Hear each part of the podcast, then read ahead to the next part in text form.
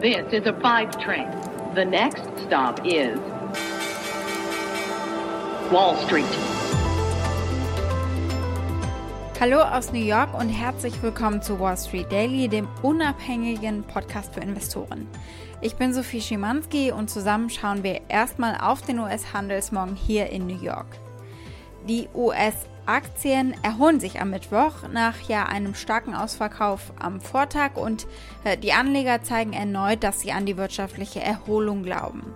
Der tech-lastige Nasdaq war vorbörslich führend bei Anlegern, weil sich die Anleiherenditen stabilisiert haben. Er steht zum Zeitpunkt der Aufnahme knapp im Plus. Die Anleiherenditen steigen. In der Zwischenzeit erholten sich die Ölpreise nach ihrem jüngsten Rückgang weil eine größere Blockierung des Suezkanals möglicherweise natürlich die Versorgung verzögern kann. Insgesamt muss man aber sagen, die Stimmung ist äh, heute an diesem Tag besser, als sie das gestern war. Da waren einige Sorgenfalten auf den Stirn der Anleger, die sind heute verschwunden am Morgen. Da in den USA noch nicht mal eigentlich zuversichtliche Worte von Fed-Chef Jerome Powell wirklich was dran ändern können. Wir haben einiges, was wir heute besprechen müssen. Natürlich GameStop gestern mit Zahlen, mit einer Personalie. Und jetzt hat Gelsinger, der Chef von Intel, in einer wirklich mitreißenden Rede skizziert, wie er sich den Konzern vorstellt. Finanzministerin Janet Yellen und äh, der Vorsitzende der US-Notenbank Jerome Powell sprachen am Dienstag ja vor dem Kongress zur Fiskal- und zur Geldpolitik und wir schauen kurz drauf, was sie gesagt haben an Tag 1. Pfizer ist unser erstes Unternehmen, das wir heute besprechen. Gestern haben wir noch über mRNA und die Impfstoffentwicklung gesprochen. Jetzt arbeiten sie am anderen Ende sozusagen an einem neuen Medikament zur Behandlung von Covid. Ich hatte es Montag schon angekündigt, die Woche würde es News vom Halbleiterhersteller Intel geben. Und so fand gestern das virtuelle Event Unleashed mit dem neuen CEO Pat Gelsinger statt. Wir schauen, was die neuen Pläne von Intel sind. Die Trading-Plattform Robinhood, berühmt berüchtigt nach dem GameStop-Drama, hat offenbar Dokumente bei der Börsenaufsicht eingereicht, um den IPO-Prozess zu starten. Also es geht an die Börse für die Trading-Plattform. Der Hedgefonds Melvin Capital sieht sich neun Klagen von Investoren gegenüber und sie sind einer der Hedgefonds, die GameStop geschortet hatten, bevor die Privatanleger die Aktie auf schmerzhaft hohe Preise getrieben hatten. Und wir bleiben bei dem Thema. Die Aktie des Tages ist passenderweise die von GameStop nach Ergebnissen und nach einem ungewöhnlichen Earnings Call. Es gab Quartalsergebnisse und im eher knapp gehaltenen Earnings Call weitere News und eine Kuriosität. Die Telefonkonferenz ist mit großer Spannung erwartet worden und die Teilnehmerzahl lag bei maximaler Kapazität.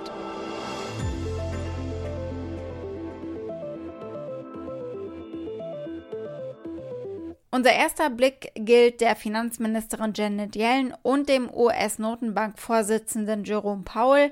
Die waren sich am Dienstag einig, dass die erhöhten Bewertungen von Vermögenswerten noch kein Grund zur Sorge seien. Beide sprachen vor dem House Financial Service Committee darüber, dass sie von der Stabilität des Finanzsektors überzeugt sind, weil sich die US-Wirtschaft eben von der Pandemie erholt. Aber Demokrat Jim Himes fragte die beiden, ob sie sich Sorgen über mögliche Marktturbulenzen machen, wenn die fiskalischen Anreize in Höhe von Billionen Dollar ausbleiben und äh, wenn die Fed beginnt, ihre lockere Geldpolitik einzudämmen.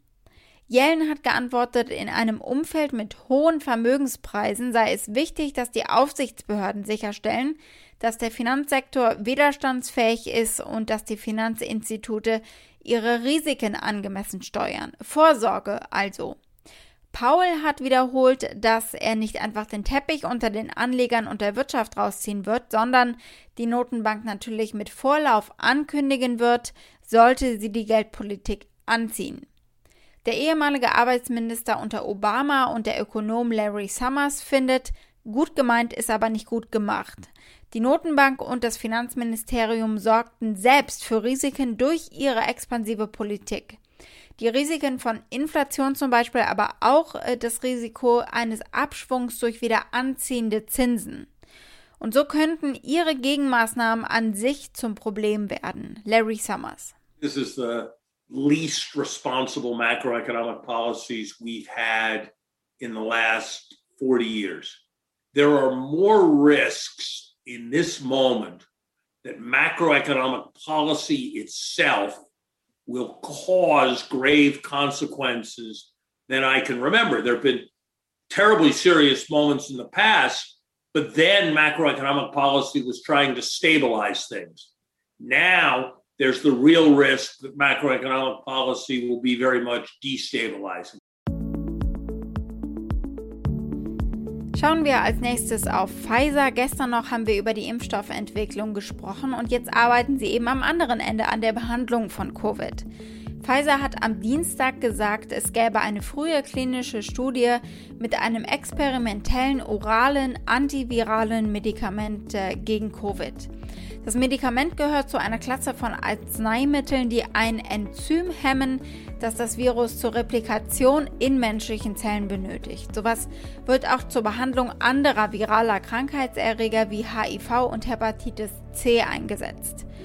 Und dieses Medikament befindet sich derzeit in einer klinischen Phase 1b-Studie und wird getestet an Patienten, die mit Covid-19 ins Krankenhaus eingeliefert wurden. Pfizer sagt, angesichts der Art und Weise, wie das Virus mutiert und der anhaltenden globalen Auswirkungen, ist es wahrscheinlich, dass der Zugang zu therapeutischen Optionen sowohl jetzt als auch nach der Pandemie von entscheidender Bedeutung ist. Die Anleger sehen das offenbar ganz genauso und die Aktie kletterte am Morgen. Macht euch doch mal den Spaß bei Spotify in die Suche so etwas wie Vaccine, also Impfstoff einzugeben. Mein Highlight ist dieser Song hier. COVID-19 Pfizer Pfizer Vaccine Pfizer Vaccine von DJ Talent also, wobei er jetzt ja nicht gerade talentiert klingt. Und clever ist er auch nicht. Der Song heißt zwar Pfizer Vaccine, er besingt aber auch äh, die anderen Marken. Oxford Astra Zeneca Das sollte reichen an äh, Scherzen. Wir machen natürlich seriös weiter. Ich hatte Montag angekündigt, die Woche würde es News von Halbleiterhersteller Intel geben. Und so fand gestern das virtuelle Event Unleashed mit dem neuen CEO Pat Gelsinger statt. Es war eigentlich sein erster größerer Auftritt für Intel. Er hatte, glaube ich, gut geschlafen und gefrühstückt, denn er kam sehr energiegeladen rüber. Good afternoon and thanks for joining.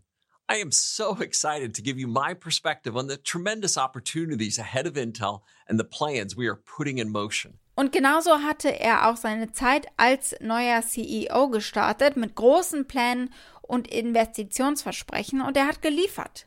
Intel gab am Dienstag bekannt, dass es 20 Milliarden US-Dollar für den Bau von zwei neuen Chipfabriken in Arizona ausgeben wird. We plan to build two new fabs in Arizona located in Intel's Ocotillo campus, with planning and construction activities starting this year. These fabs will support expanding requirements of our current products and customers and provide committed capacity for foundry customers. This represents an investment of approximately $20 billion, which will create over 3,000 permanent high tech, high wage jobs and over 3,000 construction jobs and 15,000 long term jobs in Arizona. Und diese Ankündigung signalisiert, dass Intel sich weiterhin auf die Fertigung konzentrieren wird. Einige Branchenverschiebungen haben ja die Wettbewerber dazu veranlasst, das Chip-Design und die Chip-Herstellung voneinander zu trennen. Und Intel nutzt das jetzt und wird als Herstellungspartner für andere Chiphersteller fungieren, die Halbleiter entwerfen, aber ein Unternehmen benötigen, um die Chips tatsächlich herzustellen. Und das äh, macht Intel jetzt eben in einer Zeit, in der Chips knapp sind. Also es macht äh, sehr viel Sinn, diese Idee. Halbleiterchips sind unter anderem äußerst wichtige Komponenten neuer Fahrzeuge für Infotainment-Systeme, Servolenkung und Bremsen. Autobauer General Motors hat gerade bekannt gegeben, es wird die Produktion seiner mittelgroßen Pickup-Trucks in Missouri aufgrund des anhaltenden globalen Mangels an Halbleiterchips einstellen. Und GM wird aus dem gleichen Grund auch die Pause in einem Autowerk in Michigan um zwei Wochen verlängern. Das Beratungsunternehmen Alex Partners schätzt, dass die Chipknappheit in diesem Jahr den Umsatz der globalen Automobilindustrie um 60,6 Milliarden US-Dollar senken wird. Also der Bedarf äh, ist riesig, vor allem der Aufholbedarf. Intel-CEO Pat Gelsinger sieht den Markt bis 2025 auf 100 Milliarden US-Dollar anwachsen. Intel deutete auch an, dass Unternehmen wie Amazon, Google, Microsoft und Qualcomm Kunden sein könnten. Satya Nadella, der CEO von Microsoft, und Arvind Krishna, IBM CEO, traten auch äh, auf bei Gelsingers Vortrag, um den Schritt von Intel zu unterstützen und äh, die Partnerschaft quasi symbolisch zu besiegeln. IBM-CEO Krishna gratuliert Gelsinger für seinen neuen Job als CEO und auch für die neuen ambitionierten Pläne. To expedite our R&D innovation, I am proud to announce plans for a new research collaboration with IBM. To tell you more about it, it is a true pleasure to welcome IBM CEO Arvind Krishna. Congratulations once again for being named CEO and for the bold strategy you've put forward for Intel. It's my pleasure to address our friends at Intel. It's great to be partners with another iconic company that, like IBM, has a long tradition of creating game changing innovations for the industry. Die Reaktion der Analysten auf das neue Geschäftsfeld oder das neue Unternehmen Intel Foundry Services waren uneinheitlich. City-Analysten sagten in einer Notiz, dass Intel gar nicht bereit sei, diesen Schritt zu tun. Das Unternehmen hat ein neutrales Rating und das Kursziel von 65 US-Dollar pro Aktie. Die Intel-Aktie stieg am Dienstag äh, um bis zu 5% nach diesen Ankündigungen. Heute Morgen zieht sie nur noch leicht an. Die Trading-Plattform Robinhood, berühmt berüchtigt natürlich nach dem GameStop-Drama, hat Dokumente bei der Börsenaufsicht eingereicht, um den IPO-Prozess zu starten. Das hieß es gestern in einem Statement des Unternehmens. Robinhood könnte bereits Ende des zweiten Quartals an die Börse gehen, an die Nasdaq, aber der Zeitpunkt kann sich natürlich auch noch ändern. Robinhood hat noch keine weiteren Details bekannt gegeben. Sie haben ja während der Pandemie stark an Nutzern und äh, Beliebtheit gewonnen und nutzen jetzt eben die Gunst der Stunde. Im Januar fügte Robinhood Schätzungen von JMP Securities nach 3 Millionen Benutzer hinzu. Aktuell sind 13 Millionen Menschen angemeldet. Vor der GameStop-Kontroverse Anfang dieses Jahres hatte Robinhood in einer Finanzierungsrunde 2020 zuletzt einen Wert von rund 12 Milliarden US-Dollar erreicht. Benutzer können inzwischen auch Bitcoin, Ethereum und zahlreiche andere digitale Währungen in der App kaufen, genauso wie Aktien natürlich. Oder auch nur Teile von Aktien. Anstatt also eine einzelne Tesla-Aktie für über 660 US-Dollar zu kaufen, könnte ein Kunde auch 15 oder 100 Dollar investieren und eben nur ein Stück der Aktie kaufen. Und deswegen ist es so besonders interessant für Privatanleger ohne Großvermögen. Insbesondere junge Menschen nutzen die App, um sich die Zeit zu vertreiben und auch Geld zu verdienen. Oder eben um den einen oder anderen Hedgefonds ins Schwitzen zu bringen, zum Beispiel Melvin Capital. Der Hedgefonds Melvin Capital sieht sich aktuell neun Gerichtsverfahren gegenüber. Bei dem Namen Melvin Capital sollte es klingeln, denn sie sind ja einer der Hedgefonds, die GameStop geschortet hatten, bevor die Privatanleger die Aktie hoch auf äh, für sie sehr schmerzhaft hohe Preise getrieben haben. Der Vorwurf jetzt einiger Anleger, als die Aktien anstiegen, schränkten ja verschiedene Online-Broker, darunter eben Robinhood, wir haben gerade darüber geredet, den Kauf von unter anderem GameStop und anderen Aktien ein, die ebenfalls von Melvin geschortet wurden. Die Kläger vermuten, dass die Hedgefonds bei der Handelsbeschränkung ihre Finger mit im Spiel hatten, um Verluste zu begrenzen. Eine Sammelklage, die am 8. Februar in New York eingereicht wurde, besagt zum Beispiel, dass diese Kaufbeschränkungen verdächtigerweise ja nur Privatanlegern und nicht Institutionen auferlegt wurden.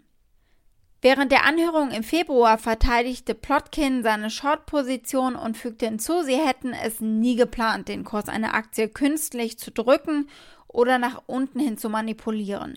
Hier der entsprechende Auszug aus der Anhörung von damals. I understand that part of the focus of this hearing is the decision of stock trading platforms to limit trading in GameStop. I want to make clear at the outset that Melvin Capital played absolutely no role in those trading platform decisions. In fact, Melvin closed out all of its positions in GameStop days before the platforms put those limitations in place. Gabe Plotkin zeigte seinerseits damals mit dem Finger auf die Privatanleger und sagte, sie würden über eine neue Macht verfügen, mit zum Beispiel Social Media. Die Privatanleger hätten die Situation ausgenutzt, exploited, das ist ein ziemlich starkes Wort dafür. Und die Hedgefonds als Profis würden sich anpassen müssen an die neuen Spieler im Markt. You know, as we've spoken about today, you know, the financial markets are changing. There's a lot of new players. I think they saw an opportunity to drive the price of the stock higher. And, you know, today with social media and other means, you know, there's the ability to kind of collectively do so. that was a risk factor that you know up until recently we never seen i think these were businesses with real challenges but they exploited an opportunity around short interest and i think us at melvin will adapt and i think the whole industry will have to adapt Der Hedgefonds gab bekannt, seine Short-Position in GameStop am 27. Januar geschlossen zu haben, aber Melvin Capital verlor während der gesamten Saga immer noch saftige 53 Prozent. Und passenderweise ist die Aktie des Tages heute GameStop. Da gab es Ergebnisse und einen eher ungewöhnlichen Earnings Call. Die Quartalsergebnisse waren aber nicht die einzige News in dem eher knapp gehaltenen Earnings Call. Die Telefonkonferenz ist übrigens wirklich mit großer Spannung natürlich erwartet worden. Die Teilnehmerzahl hat die maximale Kapazität erreicht. Und das müssen wir uns nochmal klar machen. Die verkaufen Videospiele. Und zwar sehr stark im stationären Handel. Aber es gab einen Andrang auf den Call, als würden sie fliegende Autos bauen. Aber zur Enttäuschung vieler kam das Hot Topic, also die Reddit-getriebene Rallye der Aktie und äh, die Anhörung vom Kongress gar nicht zur Sprache. Im Call lehnte das Unternehmen die Beantwortung von Fragen gänzlich ab. Das ist natürlich sehr ungewöhnlich. Greetings and welcome to the GameStop fourth quarter and fiscal 2020 earnings call. At this time, all participants are in a listen-only mode. Please note that we will not be conducting a Q&A session as part of today's call. Ja, und daraufhin kamen die Ergebnisse. GameStop hat weniger Gewinn gemacht als von Analysten erwartet. Der Händler hat 1,19 Dollar pro Aktie verdient, verglichen mit erwarteten 1,35 Dollar. Im Vorjahresquartal waren es nur 32 Cent pro Aktie gewesen. Vor allem der E-Commerce-Umsatz ist besonders stark gestiegen, im letzten Quartal nämlich um 175 Prozent und er hat inzwischen mehr als ein Drittel des Umsatzes im Berichtszeitraum ausgemacht.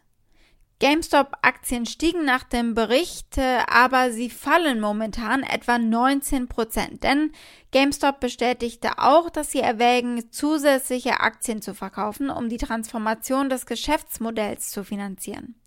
Der stationäre Videospielehändler ernannte übrigens auch die ehemalige Amazon und Google-Führungskraft Jenna Owens zum neuen COO. Schauen wir kurz auf die Ratings. Es gibt äh, drei Sell-Ratings, also Verkaufsempfehlungen, viermal halten und das durchschnittliche Preisziel liegt bei 11,50 Dollar. Das sind 93% Downside vom aktuellen Preis. Wall Street. Das war's mit Wall Street Daily für heute. Für Fragen oder Vorschläge erreicht ihr mich wie immer via E-Mail unter wall-street-daily at mediapioneer.com. Und damit wünsche ich euch einen schönen Abend. Bis morgen, eure Sophie.